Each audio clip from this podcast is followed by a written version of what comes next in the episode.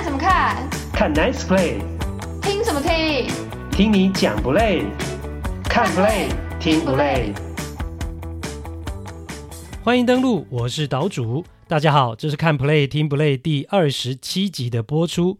大联盟今年的季后赛很过瘾啊！不但比赛好看，高潮迭起，而且有许多出乎大家意料之外的结果出现。百胜球队纷纷中箭落马，外卡球队呢打出一片天。那前两轮打完，眼镜行老板很高兴，因为跌破一堆专家的眼镜啊。相较之下，日本职棒就毫无意外跟惊喜的，就是两个联盟例行赛第一的球队打进了日本一的冠军争夺战。那其实今年呢，呃，我很认真的 follow 比赛，除了看得很开心，然后呢，在棒球岛屿粉砖上分享战况，跟大家做了很多的讨论之外，也觉得哈，好轻松，好自在啊，不用再像以前那样，呃，为了要转播啊，马不停蹄做很多的功课，还要半夜起来去播球，想想真的很辛苦。然后万一碰到那种打很久的延长赛，哇，更是累。而且呢，以前我们播完球赛还要做一条比赛新闻啊，工作量其实蛮大的。但现在呢，诶，只要呃看球就好了。那如果是半夜凌晨的比赛，不想熬夜就可以不要看。哇，比起来呢，真的是幸福很多。那这一集要谈论的比赛期间是二零二二年的十月十一号到十八号，也是季后赛的第二轮。费城人跟教士气势如虹，演出下课上，扳倒两支百胜雄狮。道奇创下队史单季最多胜纪录，却在分区系列赛就惨遭滑铁卢。到底什么原因？听岛主独家的观点分析。二十一年来首度打进季后赛的水手，好可惜啊！三场比赛鏖战三十六局，还是不敌太空人。问题出在哪里？洋基跟守护者鏖战五场比赛才分出高下，身价百亿的 Gary Cole 道出在纽约当王牌的心路历程。岛主有深入剖析，日本职棒欧力士队如何从 B 级球队脱胎换骨，连续两年在太平洋联盟称霸。捕手出身的监督中岛聪是关键人物，特派员郭小哈还要顺便再酸一下老王。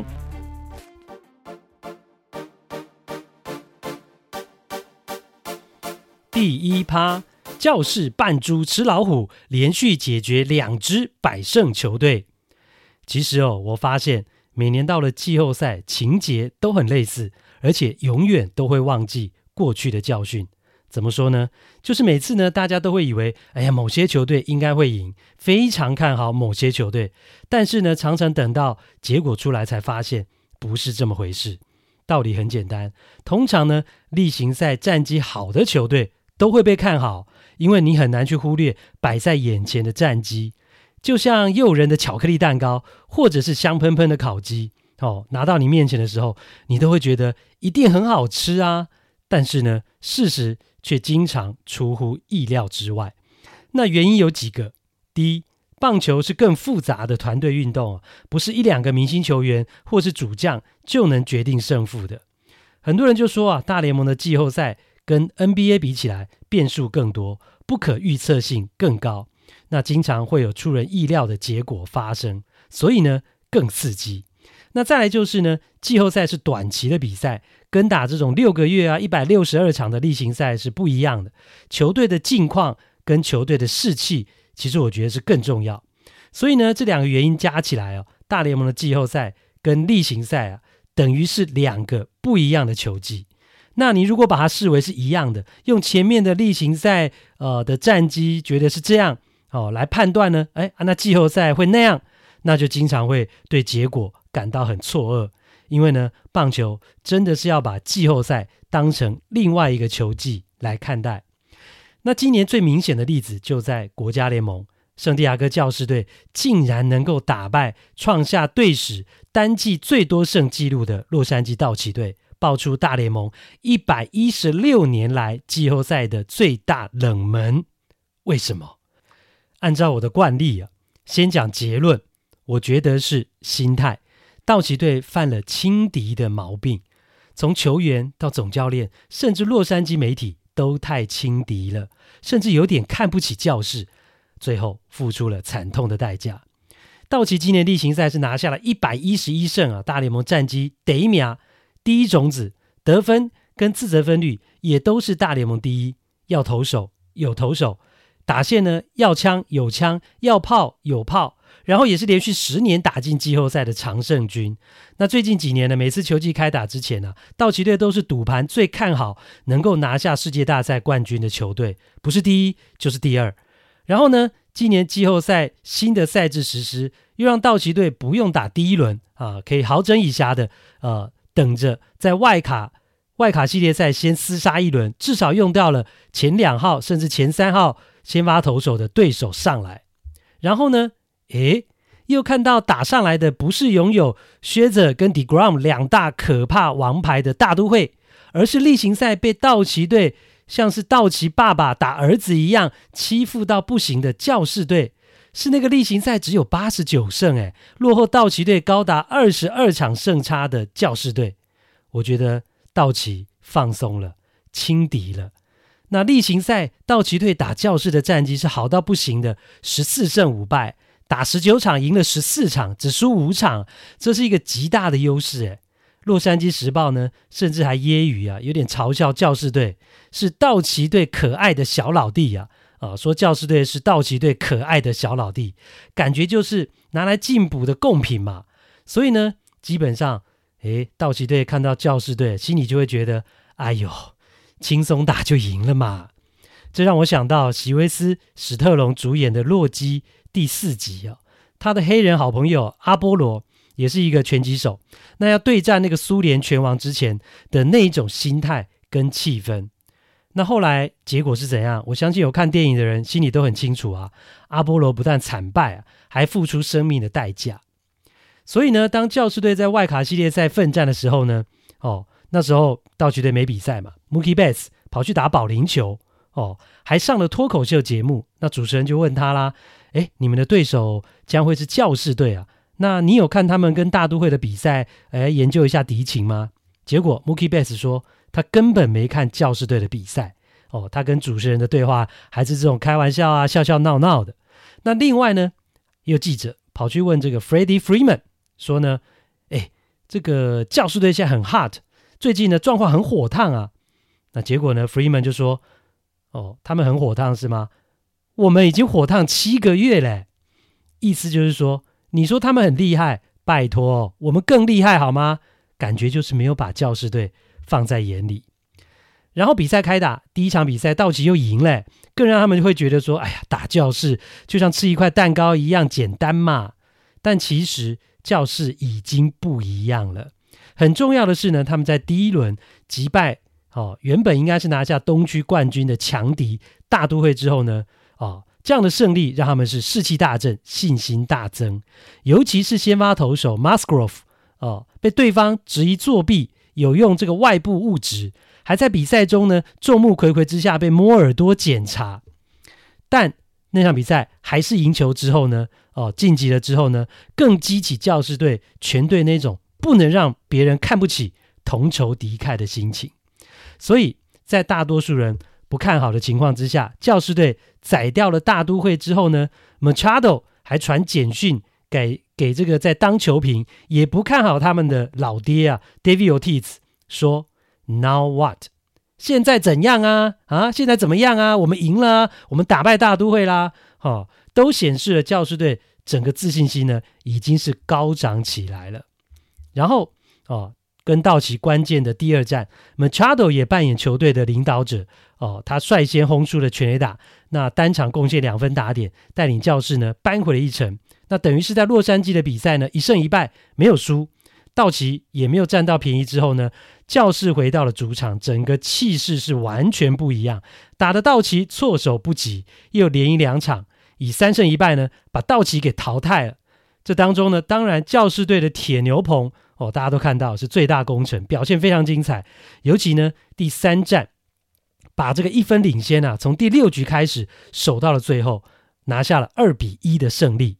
那另外就是第四战，那教士队在零比三落后的情况之下呢，呃，到了 late inning 哦，第七局下半把握机会啊，攻下了一个五分大局，演出逆转胜。而道奇，我觉得啊、哦，在备战的心态不足，没有让自己的这个心情武装起来的情况之下呢，整个系列赛并没有正常的发挥。最明显的就是得分机会出现的时候呢，分数打不回来，完全不像他们该有的样子。四场对教士队的比赛，道奇的得点圈打击率只有多少？一成四七。哦，得点圈打击率只有一成一成四七，非常糟糕。在例行赛，道奇队的得点圈打击率是全大联盟最好、最优异的两成七二，一成四七跟两成七二，一比之下差距是非常的大。我觉得为什么？就是因为不够进入状况，心态哦太放松所造成的。那整个道奇队会有这样的气氛，我觉得跟总教练呢、哦、Dave Roberts 也有一定的关系。就在那个第四站哦。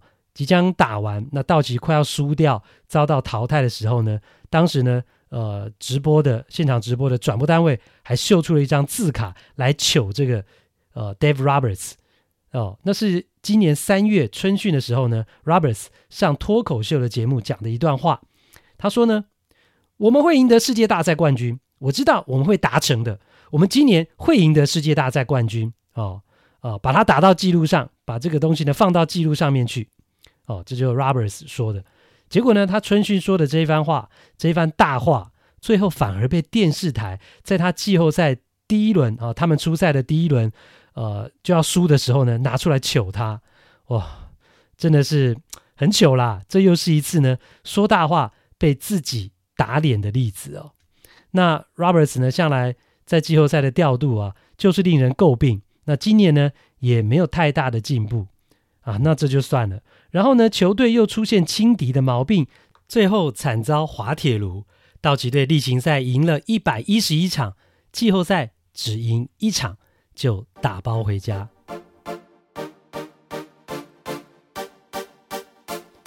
第二趴，绝处逢生的费城人，十四年来首度打进国联冠军赛。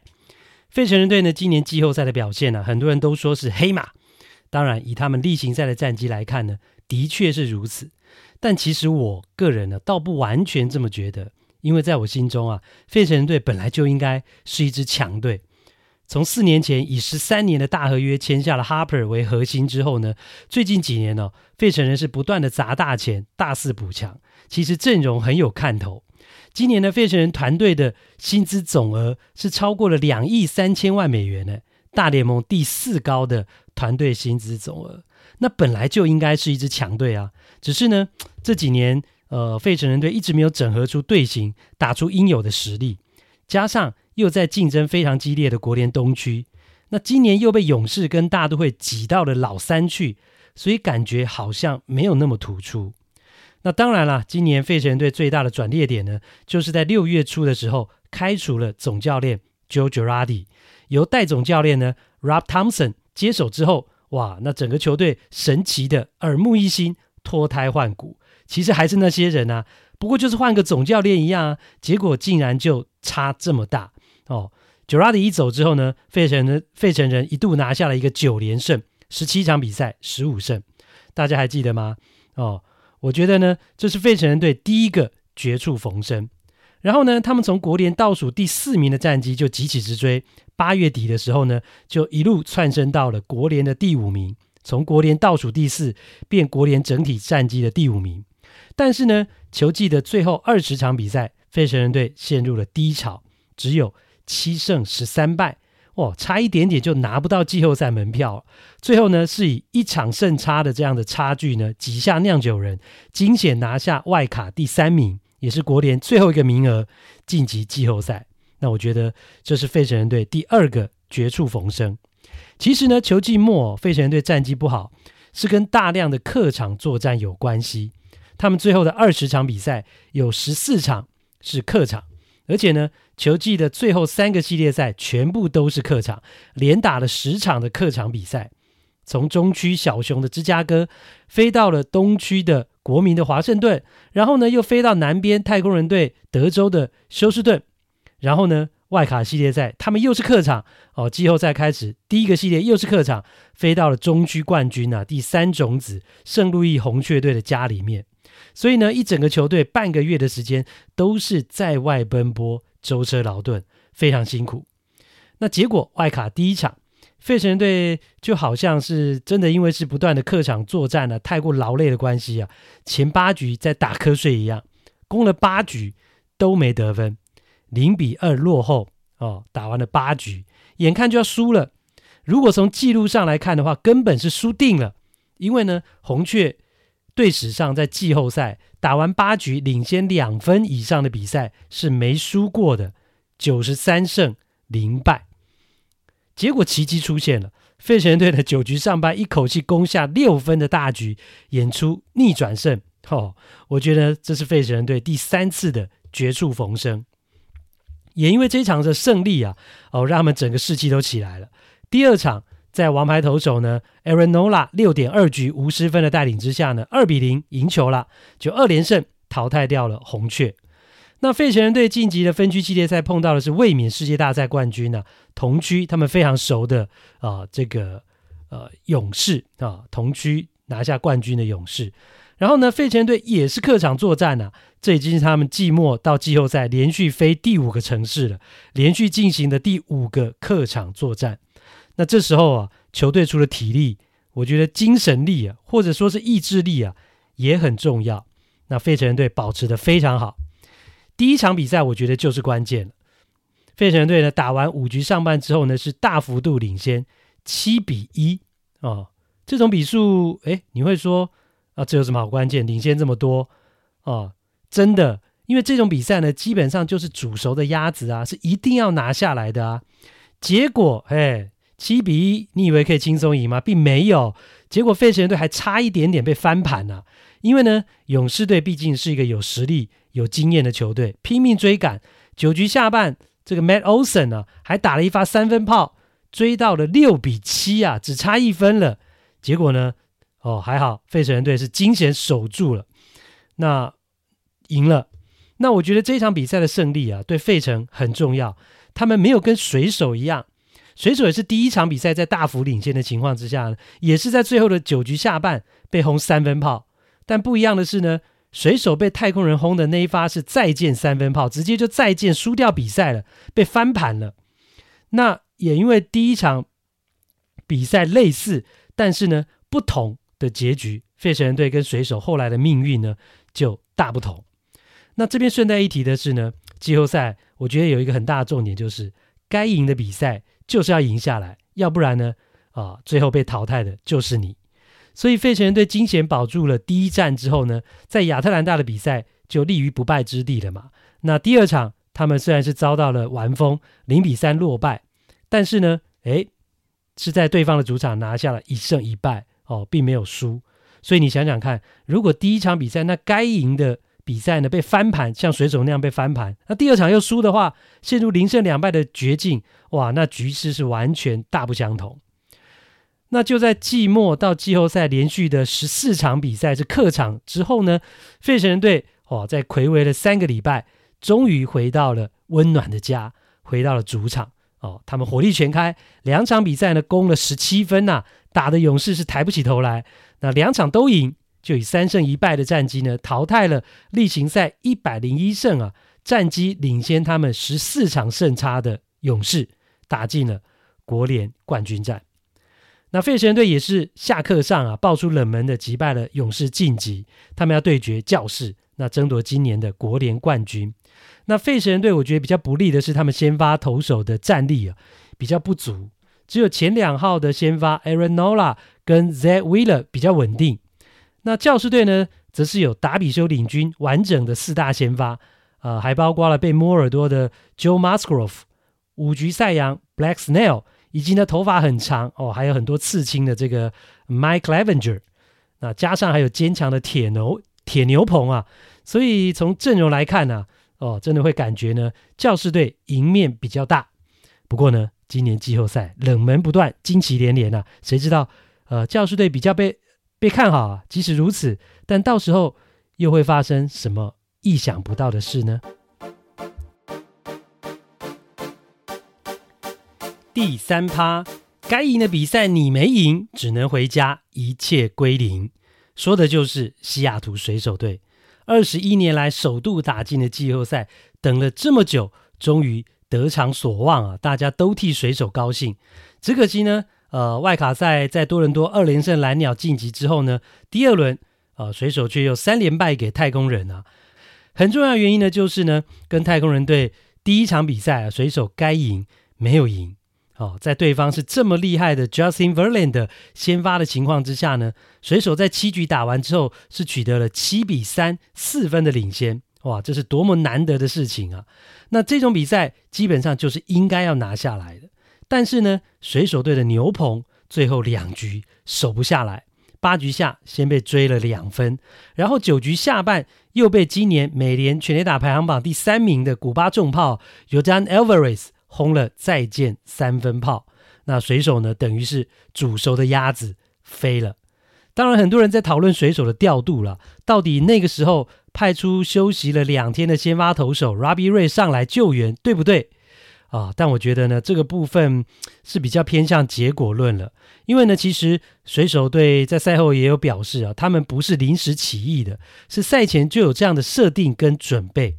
此外呢，让这个左投的 Robbie Ray 去面对左打的 Everett，。其实也是有占到呢，希望左投克左打的这样的一个优势，只是最后的对决是失败的，那也没话讲，只能说呢，打者厉害啊。呃，这场比赛呢，对水手而言是真的很可惜，因为你在呃打完七局领先四分的情况之下，照道理是应该赢的几率很高的。如果顺利的赢下来，那整个系列赛的局面是完全改观的。可惜啊，功败垂成，所以这一败啊。让他们就很难翻身了，尤其是碰到的是实力这么坚强、季后赛经验这么丰富的太空人队。所以，当第二场比赛太空人队稳定下来，呃，以四比二获胜之后呢，水手队就立刻陷入了零胜两败的淘汰边缘。然后，两队的第三战呢，也是惊天动地啊，打出了平大联盟季后赛最长纪录的十八局，鏖战了六小时二十二分钟之后呢。太空人队才在十八局上半呢，靠着菜鸟游击手 Jeremy Pena 轰出了阳春炮，也是最后的制胜全垒打啊，得到两队呢全场唯一的分数一比零险胜，那最终就是三胜零败淘汰了水手。你说，其实像这种比赛过程中，水手也绝对有赢球的机会。那如果、呃、是水手赢的话，再加上第一场比赛该赢的比赛有赢下来，那水手就是两胜一败听牌了耶。所以呢。季后赛的战况啊，真的是瞬息万变，差一点就差很多啊，所以我才会说，当你有赢球的机会的时候，就一定要把握这种对胜利的把握度，该赢就要赢下来哦。说起来简单，做起来，哎，真的不见得那么容易，但这就是一支真正的强队应该要做到的。那跟太空人队的第三战呢，也是水手队呢二十一年来第一场的主场季后赛。也是好、哦，成为他们呢二零二二年的最后一场比赛。那水手球迷呢，还来不及好好享受季后赛的滋味啊，球季就戛然而止。但我相信啊，他们对呃水手今年的表现呢还是满意的，因为呢输掉了最后一场呃比赛之后呢，满场的水手球迷啊还高喊“水手加油”，那个场面呢其实还蛮温馨、蛮感人的。只不过呢，水手队被淘汰就算了。赛后还传出了第三场比赛蹲满了十八局，整场比赛接了两百三十六球的捕手，呃 k a l r a l l y 因为呢接球接太多了，太糙了啊，搞到接球的左手拇指骨折了。这是赛后呢传出来的消息，韧带也受伤了。哇，真的是祸不单行了。所以呢，也只能祝福啊这个 Raleigh 早日康复。那至于呢，太空人队是真的厉害了，没有了春天哥 Springer，没有了状元游击手 Correa，哇，实力完全不受影响。这是他们连续第六年打进了联盟的冠军赛，创下美国联盟的新纪录，也成为今年呢四支百胜的球队当中呢唯一打完前两轮之后呢还存活下来的。第四趴。一百亿买来的王牌，就是要在季后赛发挥作用。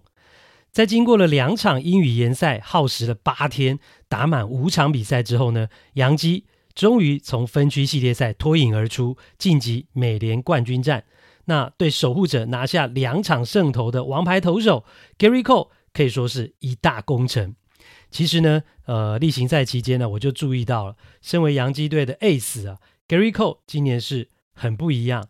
除了球季期间，他经常是担任鼓舞队友的角色，扮演类似大哥或者是 leader 之外呢，季后赛开打之前呢，他接受媒体访问的时候，还说了这么一句话，让我印象深刻。他说：“全大联盟最困难的工作，就是在洋基队当王牌投手。全大联盟最困难的工作，就是在洋基队当王牌投手。”听到这句话，让我瞬间有一种被醍醐灌顶、被震撼到的感觉。因为呢，他讲出了一个精髓，而且这是过去从来没有人讲过的。我觉得这绝对是呢，Cole 来到了最挑剔的纽约，效力永远以赢球为目标，洋基三年之后所得到最深切的体会。当然，这是他的选择啊！啊，很多人会说嘛，他从小就是洋基球迷，那能够穿上条纹衣，无疑就是美梦成真。更何况还拿了九年三点二四亿美元，超过一亿台币的合约。但是呢，能力越强，责任越大。在洋基也很简单，除了能力越强，责任越大之外，还有钱领越多，骂得越凶。所以寇很清楚啊，他来到纽约啊、哦，领这个钱就是要帮洋基队拿冠军的。他知道自己必须要做出什么。其实呢，三年前呢、啊。寇成为自由球员的时候呢，天使队也有争取过他，也开出了三亿美金哦这样的一个金额呢，来跟洋基队抢人。而且寇是加州人，如果他去了天使呢，也可以留在家乡打球。但是最后寇没有选择天使，而是洋基。所以呢，他在今年季后赛之前被媒体访问的时候呢，还提到了这一段。他说呢。能够在家乡跟 Mike Trout、大谷翔平同队一起打球是很棒的事情啊！他开玩笑说：“如果这件事成真了，那今天我就可以一整天都在烤肉、做汉堡、喝啤酒了，而不是早上十点钟呢就在球场练投，为为这个分区系列赛做准备。”其实寇的言下之意啊，就是说呢，我一样可以赚大钱啊，然后也可以不用这么辛苦啊，压力这么大，稍微投不好就一直被骂。只要我当初选择加入天使的话，但是我没有选择加入天使，而是洋基，就是因为我愿意承担这个责任，愿意面对挑战，愿意迎接压力。那其实呢，在季后赛期间的差不多的时间点，真的哦，我看到 Mike Trout 他 po 在 Twitter 上的东西是他跟他的小儿子呢一起钓鱼的影片。钓鳟鱼的影片啊，然后扯一堆有的没有的，说他们他们姓鳟鱼嘛，也要懂得钓鳟鱼之类的。那会这么轻松，就是因为 Trout 已经放假啦，没有季后赛可以打啊，不用打季后赛啊。但是 Cole 不行。那尤其是自从二零零九年之后啊，洋基队已经十二年没有拿过世界大赛冠军了，甚至连续十二年连世界大赛都没有打进去过。所以呢，洋基队。对于冠军是非常渴望的。那对 Gary Cole 来说呢，今年也已经是他来到洋基的第三年了，合约走完了三分之一了。哦，那只要洋基一年没拿冠军啊，我觉得他的责任跟心愿就未了。而且他今年已经三十二岁了，年纪也慢慢大了，哈、年纪渐长了，他的巅峰岁月也不会一直都在啊。所以我相信呢、他也很希望能够赶快帮杨基呢拿下一座冠军。只是今年呢，呃，寇的表现一度受到了质疑，他到底还能不能够担当王牌这个角色？因为呢，今年呢是他最近五个球季以来表现最差的一年。那很重要的一个原因就是呢，他今年实在是太容易被打全垒打了，是美国联盟呢被敲全垒打最多的投手，挨了三十三轰，是他生涯呢单季挨轰最多的一年。当然了，这两年呢，大联盟开始严格禁止投手使用松焦油，我觉得是很重要的原因之一。这让寇呢，呃，在适应的过程吃了不少苦头。但是啊，责无旁贷啊，毕竟领这么高的薪水，他必须要自己去面对这样的改变。但是呢，呃，也无可避免的，他的表现呢，是因此受到影响而下滑。所以在安排季后赛先发轮值的时候呢，原本理所当然，寇。是第一号的这种想法呢，洋基总教练 Aaron Boone 动摇了。好、哦，那不止他啦，很多洋基球迷也觉得不信任寇啊，认为今年投出生涯年的马里欧 Nestor Cortes 才应该排第一号先发。那但是呢，后来几经思考之后呢，呃，Aaron Boone 还是决定了 Gary Cole 还是第一号先发。那后来证明，哦，这个决定呢是对的。结果呢扣在五战三胜的分区系列赛呢，一个人就赢了两场。那打头阵的第一场跟背水一战的第四场，他都拿下了胜投啊，带领洋基赢球，完全就展现了王牌的价值。他就是呃，必须要做到这样，才能让所有人都没话讲。就如他自己所说的，在洋基队当王牌投手是全大联盟最困难的工作。那回想去年的季后赛啊，呃，在一战定生死的外卡战寇就是在红袜主场只投了两局，就挨了两发全垒打退场，最后洋基是输球遭到淘汰。那他当然是被骂翻了啦。那背负的压力跟责难是排山倒海，没办法，因为他是领高薪的王牌嘛。但今年情况是有了改变，也让寇呢终于可以减轻呢心理的压力。那这第一场比赛他是在主场先发，那这场比赛很特别，因为这是扣呢加入洋基三年来第一次季后赛在主场先发。那他也终于体会到季后赛呢呃的氛围当中，在主场被满场洋基球迷力挺跟加油的那种感觉。他赛后说，他真的很感谢，也很感动哦。洋基球迷这么挺他，那这场比赛呢扣投了六点一局，只是一分退场的时候呢，就获得了呃一个 standing ovation，全场的球迷的起立为他鼓掌。那赢球之后呢，哦，这个赛后的记者会也非常难得，看到了 Cole 呢，他说着说着，竟然是带着一种幸福的微笑在他脸上，哇！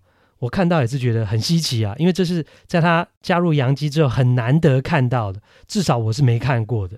哦，他过去呢面对媒体的时候呢，在记者会里面都是很严肃的，甚至呢在第一站的赛前记者会，他都是低着头，哦，头一直低低的在回答记者的问题，好像不太敢看镜头那样。那结果，哦，这一次呢在赛后赢球的记者会，哦，他是露出幸福的微笑。可见啊，在今年的这种氛围当中，在季后赛赢球了，真的是让寇呢如释重负。那再来就是第四场的背水一战，发生了一件大事，那就是呢守护者的这个 Josh Naylor，他在打了 Cole 全垒打之后呢，跑垒的过程当中就做出了这个摇婴儿的动作。哦，那这是一个很大而且很挑衅的动作，充满了嘲弄，而且我觉得甚至是一个羞辱的动作。但是呢，哦，大家看的，尤其洋基球迷是群情激愤呐、啊。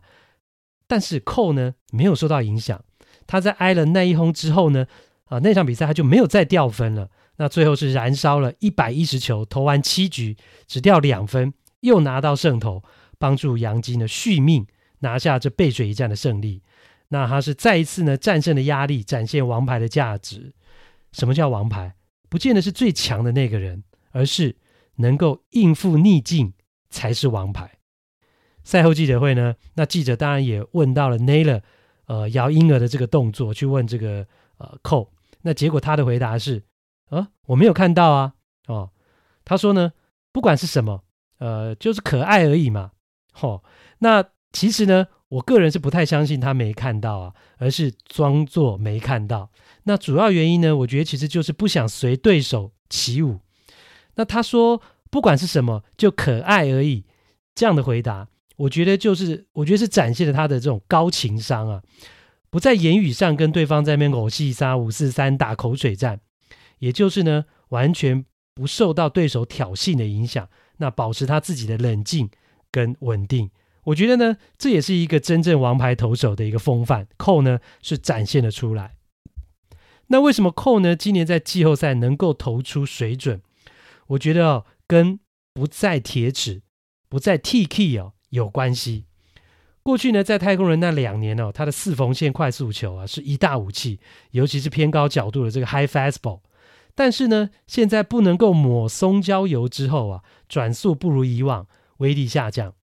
那但是呢，今年整个球季期间，他为什么会被打那么多全垒打？我觉得很重要原因就是，呃，过去那样的一个经验，但是呢，现在不一样之后，他的心态还是没改变。经常太过自信了，球速一落后，哇，就硬拼直球，结果是让自己伤痕累累，身上都是弹孔。那洋基的投手教练哦，Matt Black 就举出了一个例子哦。那为什么他今年的季后赛不一样了？他谈到了去年的季后赛那一场外卡啊对红袜的比赛。那寇当时呢有一个情况，他是投出了一颗自认为应该是三振的好球，结果主审没捡，哇，他马上就失去了耐心哦，就直接呢下一球就挑战打者，就快快速球就往中间塞。那因为过去呢，他是可以凭借他的球速啊，他的高转速啊，去压制打者，但现在已经没有了啊，所以后来结果就是被被轰了全垒打。那那场比赛呢，最后杨基输球，他吞败。那 Black 就说到，那今年季后赛呢，对上守护者的第一场比赛，类似的状况又来了。那这场比赛呢，呃，我也有看现场直播，三局上半，寇已经是先失掉一分啊，让杨基落后了。然后呢，持续又堆成了一个满垒的危机。那后来呢，在两人出局，两好一坏之后呢，寇投了一颗全部吃进好球带下缘的球，整颗球吃进好球带哦，应该是三振形成三出局了。但是那个球主审误判了，他没有举手，判了坏球。那这时候呢，在场边投手教练 Black 看到之后呢，心里真的是很毛啊。他他后来描述说，他心里大喊不妙了，他觉得惨了。去年对红袜的那个状况又来了，他很担心呢。寇又脑充血去硬拼直球，结果这一次呢，场上的寇不一样了。他是呢先退下投手丘啊，走了半圈，冷静了一下之后呢，连投了两个偏低的变化球，是没有进好球带偏低的变化球，曲球、滑球去引诱打者。那最后是成功的骗到了打者，挥棒落空，三振出局，化解了那个。满垒危机啊！赛后呢，总教练 Aaron Boone 说，那是全场最关键的一个打席。所以我觉得啊，寇呢，他身为洋基的王牌哦，这个他体会出是全大联盟最困难的工作。他不但已经是有意识的扛起来了，希望努力呢，呃，帮助洋基，甚至带领整个洋基其他队友一起加油，赢得一座冠军之外，同时呢，在自己的部分，他也努力适应联盟呃规则上面的改变，以及呢呃改善自己投球的心态跟配球模式啊、让自己更好、更有效率，更能帮助洋基队赢球。那洋基队接下来要遇到更强大的太空人队，寇也要面对非常了解他的老东家，他能再一次帮助洋基闯过这一关吗？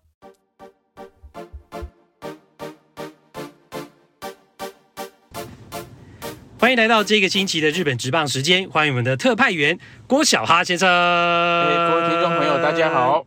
哎，你怎么这样？不要浪费时间，我们赶快好不好？尾音，我在介绍巨星出场，尾音还没有拉完。你就给我你的话就进来，因为刚刚有人，因为刚刚有人不小心把 啊 app 录音的 app 划掉，害我们要重录，现在有点对，要赶时间，赶时间。你你赶着去哪里啊？你们西武队都被淘汰了，你赶着去哪里？你又没有比赛可以看，你急什么？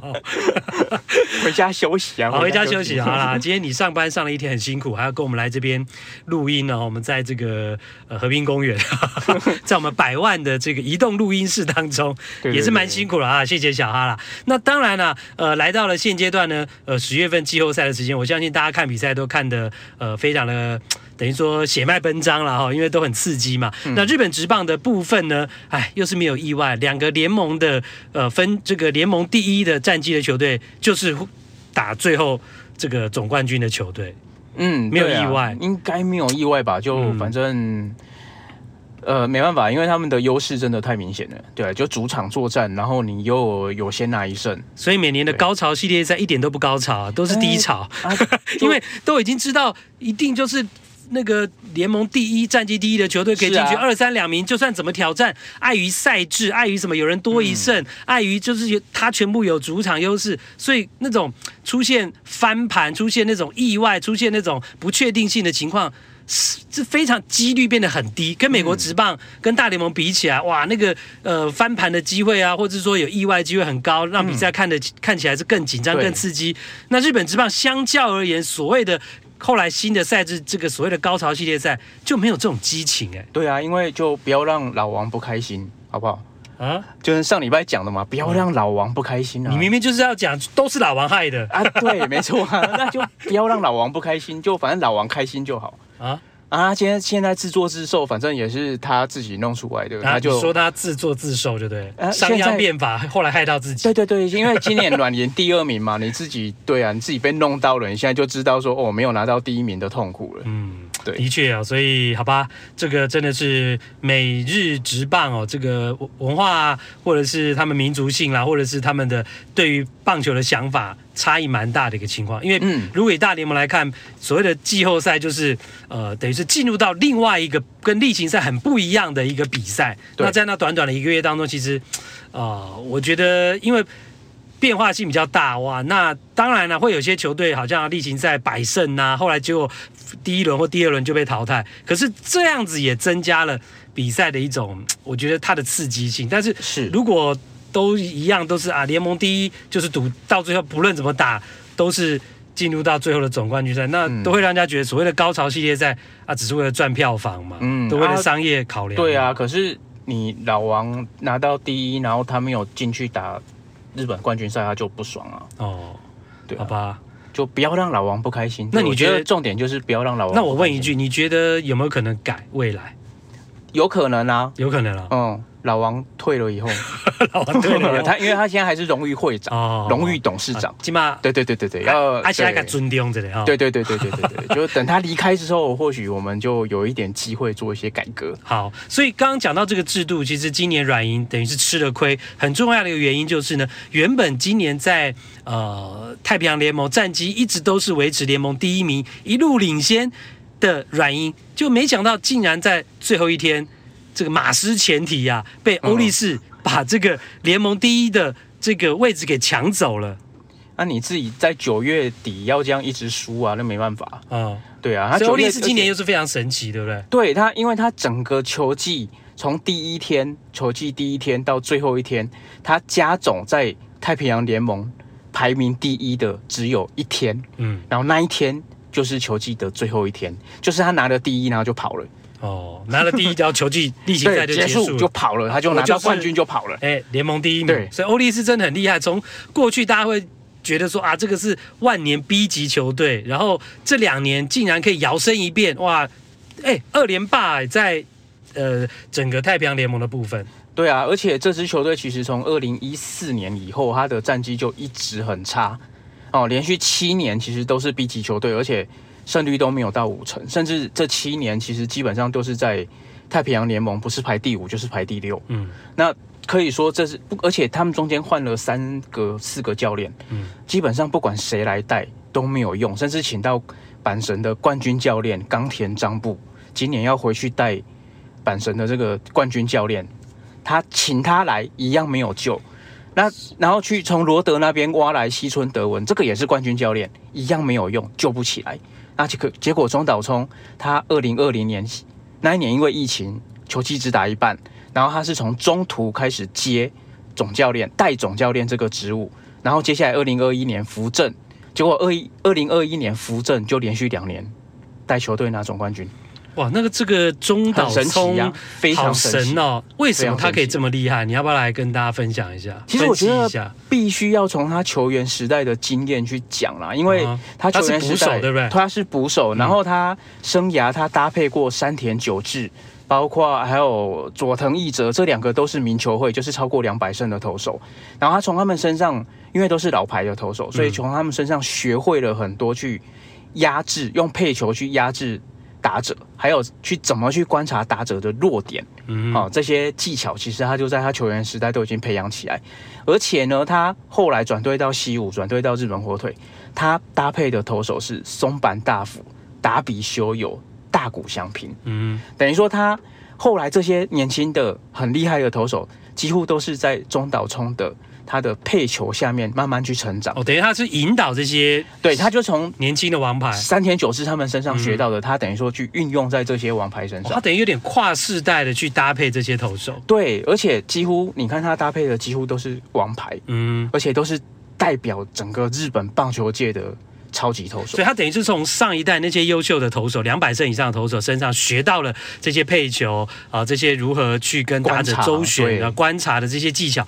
然后呢，之后他又他又可以传授或是去引导新的这些王牌。对，所以你可以看得出来，其实他是一个，他不只是自己很会观察，他还有办法去让一个选手成长的。嗯哼，啊，去带领。一个投手成长的这样的一个教练，那他怎么捕手？那他怎么去应应用在他这两年带领欧力士上面？而其实大家常讲的两件事情，嗯、第一个就是他的观察能力，嗯，哦，他会去观察说，哎，你这个选手现在的状态是好还是不好？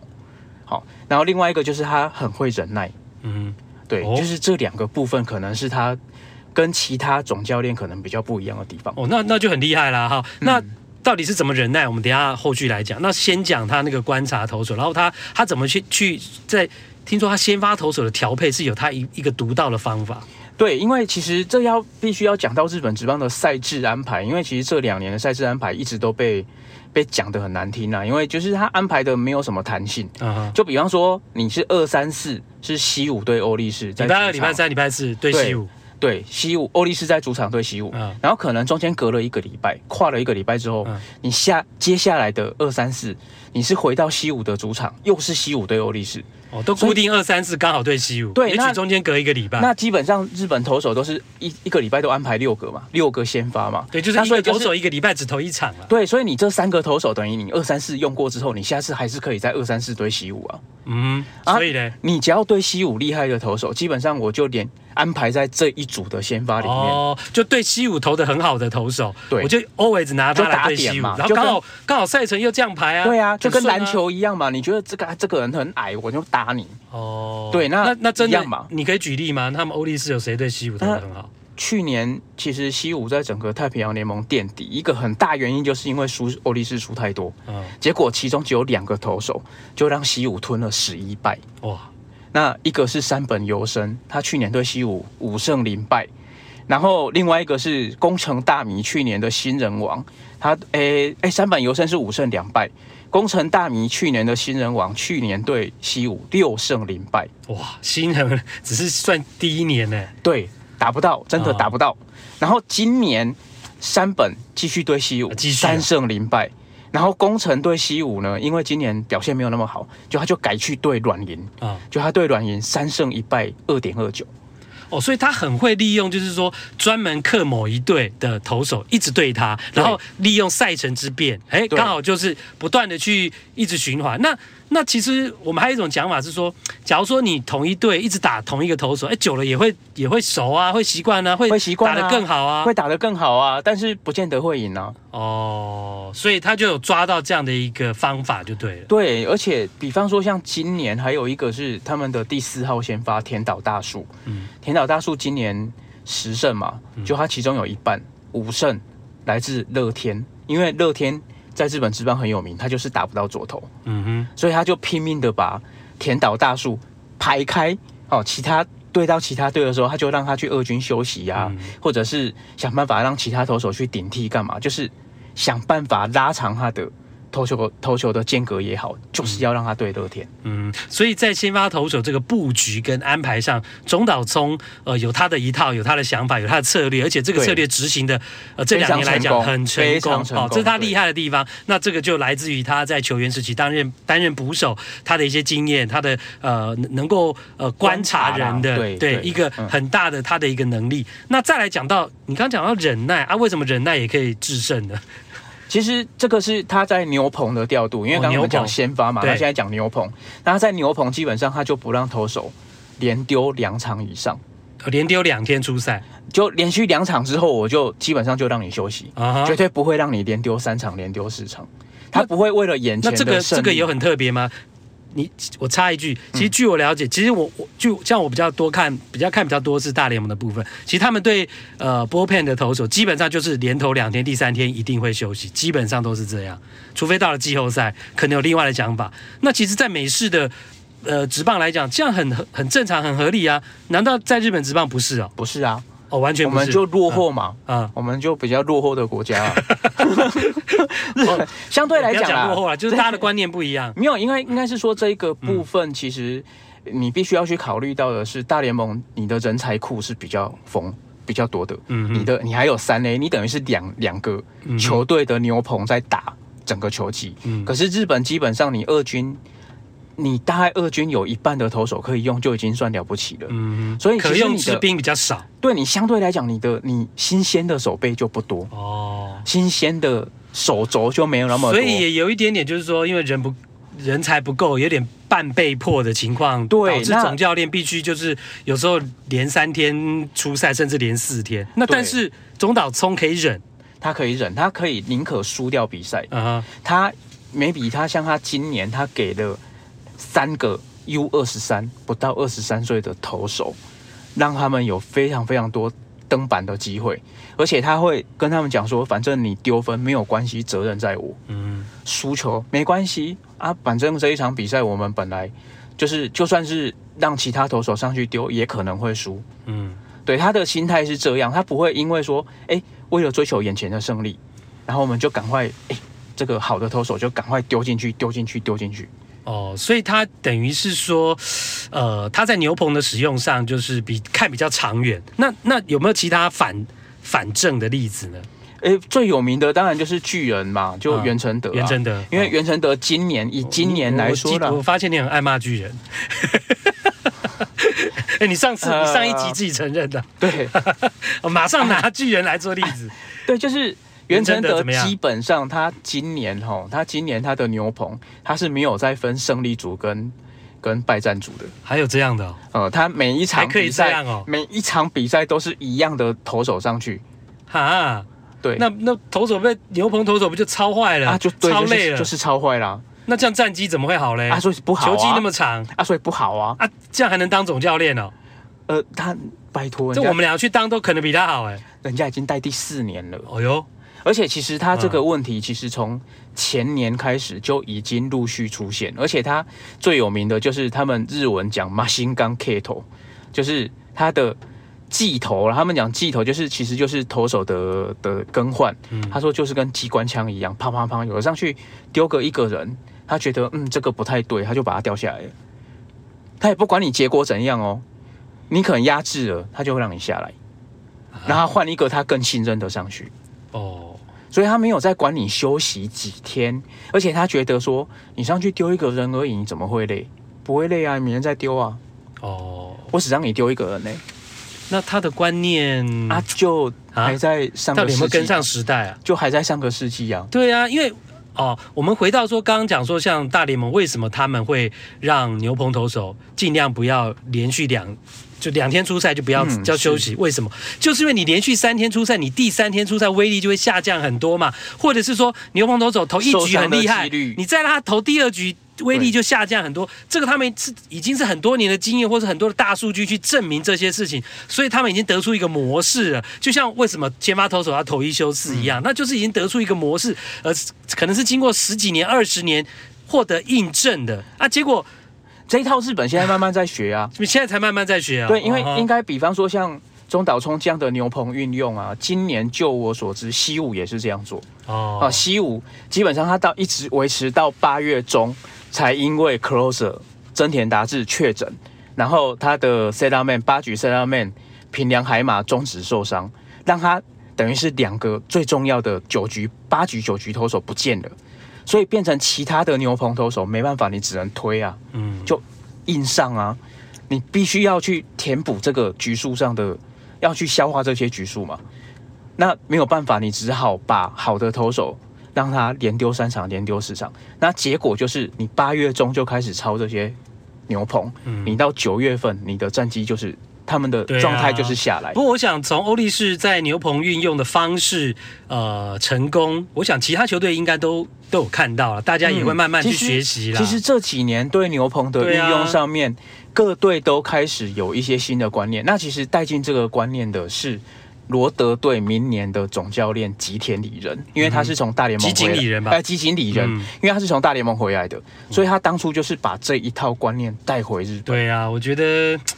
好吧，慢慢，所以现在就是慢慢很多日本的教练，嗯、而且吉井里人其实他那时候还带了另一个观念，就是跟呃过去日本的牛棚投手啊，他会不管你要不要出赛，他就会让你先去练头，先去热身，先把你的肩膀热开，还有这样的哦，然后看状况。那这样一整年下来，谁受得了啊？对。但是吉井里人他就说，我我今天这场比赛不会用你，他就不让你练。大联盟本来就这样啊，早就这样。所以他就是把他就是把大联盟这一套管理的模式带回日本。其实我很久没有播日本职棒，我以我以前我记得二零二二二到二四年我还播过三年的日本职棒，嗯，很久没有播了啦。那这我我我真的不知道日本职棒原来对牛棚投手使用的观念还这么落后，嗯，我有点我有点讶异。那时候的那个啊，那时候你播的时候，嗯，教练应该。那时候还老王在，对，就是我讲叫大录音的时候，对，我想讲的就是老王就没在管这一套的，他就跟袁成德一样啊，就好的投手就一直用啊，好吧，所以我觉得慢慢你会发现，其实美式的呃或者大联盟他们的一些方式都有他们的道理，他们绝对有他们的道理，而且是经过实战的验证、多年的经验、大数据的累积，他们去做这样的一个模式。日本基本上就还是比较精神胜利法啊，对，真的就是我反正我神风特工队。的精神，对，就是你只要精神力的力压过对方，嗯、你的气势比对方强，你就一定可以压制住。我管你丢几场，你丢个四场五场，你的精神，我的今天的精神状态超过对方的打者，压制对方打者的话，我就不会被打。啊、嗯，其实短他们还是有这样的观念，短期的杯赛或是季后赛可以，我觉得长期的季赛真的很困难、啊。那今年巨人队的状况，其实大家看就会知道说，哎、欸。嗯到底哪一边的做法会比较好？嗯、那很明显，答案就出来了嘛。好，那欧力士今天、嗯、今天他能够拿冠军，他能够坚持到九月底，最后逆转，其实就是因为他的牛棚保持的最好。嗯，他到最后的牛棚是最有利的。的确，好了，那除了中岛聪有他的过人之处之外，这个监督啊啊，郭小奥还说他还蛮尖的，嗯，有干跳的地方啊啊，是不是在明星赛去弄别人？就今年的明星赛，他因为他去年是太平洋联盟冠军嘛，那基本上日本就是明星赛的联盟的总教练，就是前一前一季的冠军教练。对，那中岛聪就当然就今年继续带太平洋联盟明星队。对，然后日本的明星赛不是像美国那样只打一场，他是打两场。哦，打两场。对，然后他今年这两场呢，他就把其他五支球队的 closer 全部每个投手都用两场。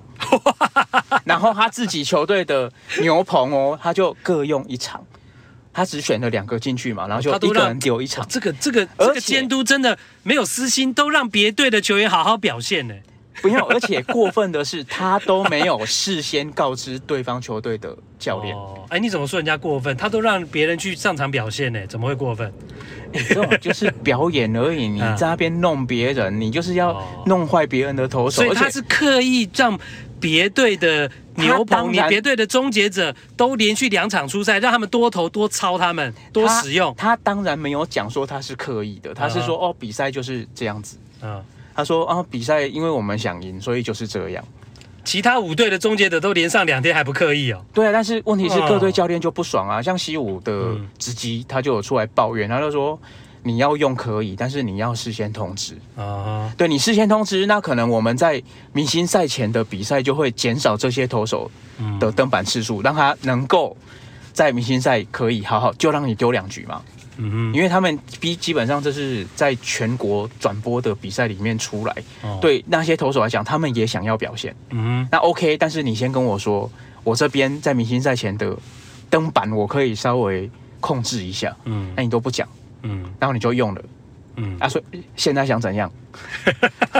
好了，哇，所以这个欧力士的这监督呢，中岛聪啊，捕手出身的，金价五级投了哈，蛮厉害的哈。对投手的调配，从先发到牛棚，甚至呢，呃，在明星赛找机会阴对手啊，超对手的这个终结者，他也都会做这些事情。难怪呢，这个球队哇，这个可以把欧力士这两年都能够带到呢，呃，太平洋联盟的第一名哦，真的是有他的一套啊。感谢小哈今天带来的分享，谢谢小哈，哎，谢谢大家。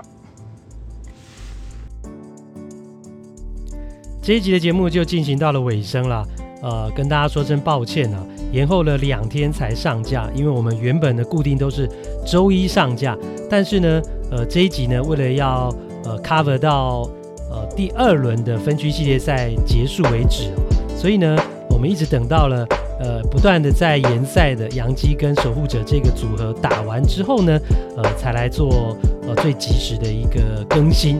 那也感谢大家耐心的等待啦。好啦，这一集的看 play 听 play 就进行到这一边，欢迎大家留言表达你的看法，还有订阅以及五星评价，行有余力给我们抖内赞助，更是感激不尽。感谢您的收听，下次再会。